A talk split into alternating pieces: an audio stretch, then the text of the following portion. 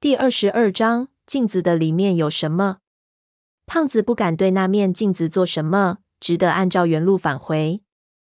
然而，事情并没有他想的那么顺利。他一路往回走了几个小时，都没有找到出口。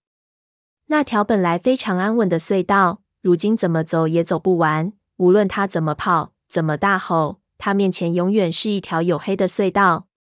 当时他的感觉是，这条隧道是有生命的，他可以任意改变形态来戏弄隧道里的人。可能是他们的行为最终触怒了这条隧道，隧道要用这种方式让他在绝望中死去。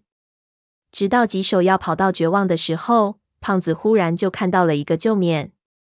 他看到隧道前方的石壁上出现了那个自己炸出来的深坑。他记得这个深坑的位置，其实应该在隧道的人口端。隧道是斜插人山体的，而这段山壁的岩石并不坚硬。此时，胖子发挥出了他的狠劲，他把自己身上所有的炸药分成了十份，想要硬生生的炸出一条路来。他往里炸了六七米的深度，虽然没有炸出通路来，却在岩石中炸出了一个人的影子。他想起我们当时在洞里的经历，直接砸破了外面的石皮，把石中人狠狠的砸死。然后挤人了石中人活动的缝隙中，一路暗爬，一直在里面爬了好几天，竟然找到了出来的路。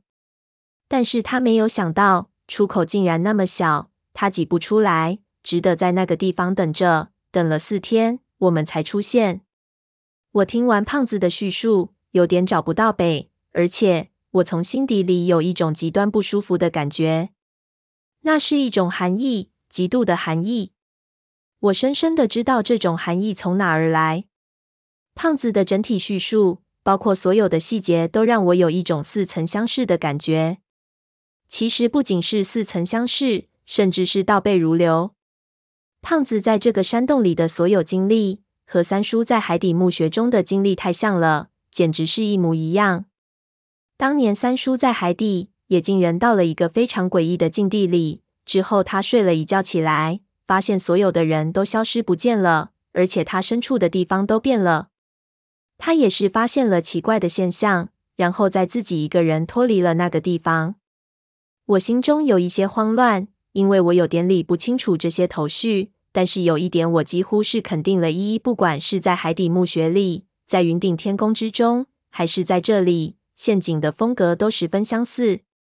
按照之前的调查，这些技术几乎都是源自于鬼手神将汪藏海这个人。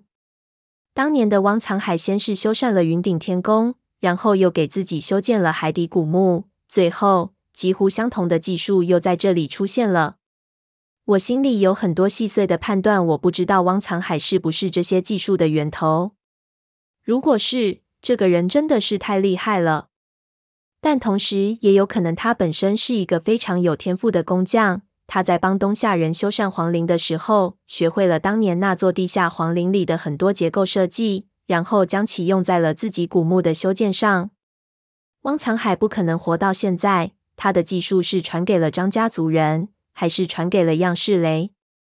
从地理上来说，张家族人相传是东北那边的神秘族群，和云顶天宫的地理位置很近。而样式雷家族是位于了东，和西沙的地理位置相近。这有两种可能性：第一种是当年汪藏海在东夏活动的时候，由于一个偶然的契机，留下了或者流传出了这些技术；另一种可能性是，这些技术是当年汪藏海在修建海底古墓的巨大宝船时，流传到了沿海的唐明手里。我更倾向于第一种。张家族人在张家古楼附近使用这些技术，显然和整个背景体系更契合一些。关于样式雷，到现在我们所有的线索也只不过是他们设计了这个张家古楼，我们只发现了大量的建筑格样，并没有发现任何的机关图样。这一点很能说明问题。如果不回到当初的那一刻，谁也无法得知历史的真相。我又想到了闷油瓶对于机关的极端了解。心中有各种奇怪的联想。胖子说到这里，我已经有了一种非常确定的直觉：一这里的机关结构一定是巨大而整体的。这也是闷油瓶没有发现机关的原因。同样，在当年的海底墓穴中，整个房间整体移动，闷油瓶也没有发现。但我几乎可以确定，以闷油瓶的智商，即使他感觉不到背后的机关运作，也应该能根据海底墓里的经验猜到大概的情况。但是他当时为什么不说呢？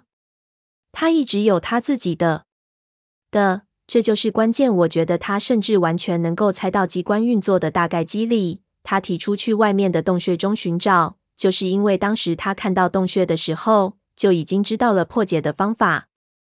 而他是一个不会对人见死不救的人，他一定回来救了所有人，把他们带人到了鼓楼之中。但是他唯独没有把胖子带走，而是把胖子送到了另外一个地方。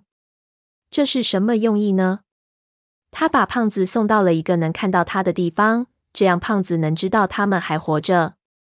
这是为了让胖子来传达这个信息吗？没有理由啊。胖子传达这个信息出来，我们就一定会更加积极的救他。但如果是这样，闷油瓶应该不会那么二，他至少应该留下清晰的文字信息。我想不通，这些信息给我的感觉像是纯粹为了不让胖子进鼓楼。这种感觉相当不妙。闷油瓶不让胖子进鼓楼的唯一可能性，应该就是他明确的知道这是一次有去无回的旅程。而以闷油瓶这样的身手和魄力，他认定的有去无回，基本上就真的是绝无一点转机了。闷油瓶认为他们死定了，但是霍老太和其他人都被带进去了。难道闷油瓶认为霍老太和他手下可以死吗？他和霍老太有很多我不知道的往事。九十多岁的老太婆还到这里来折腾，看来他们各自的奸题已经带到必须解决。而且是即使会死人也无所谓的地步了。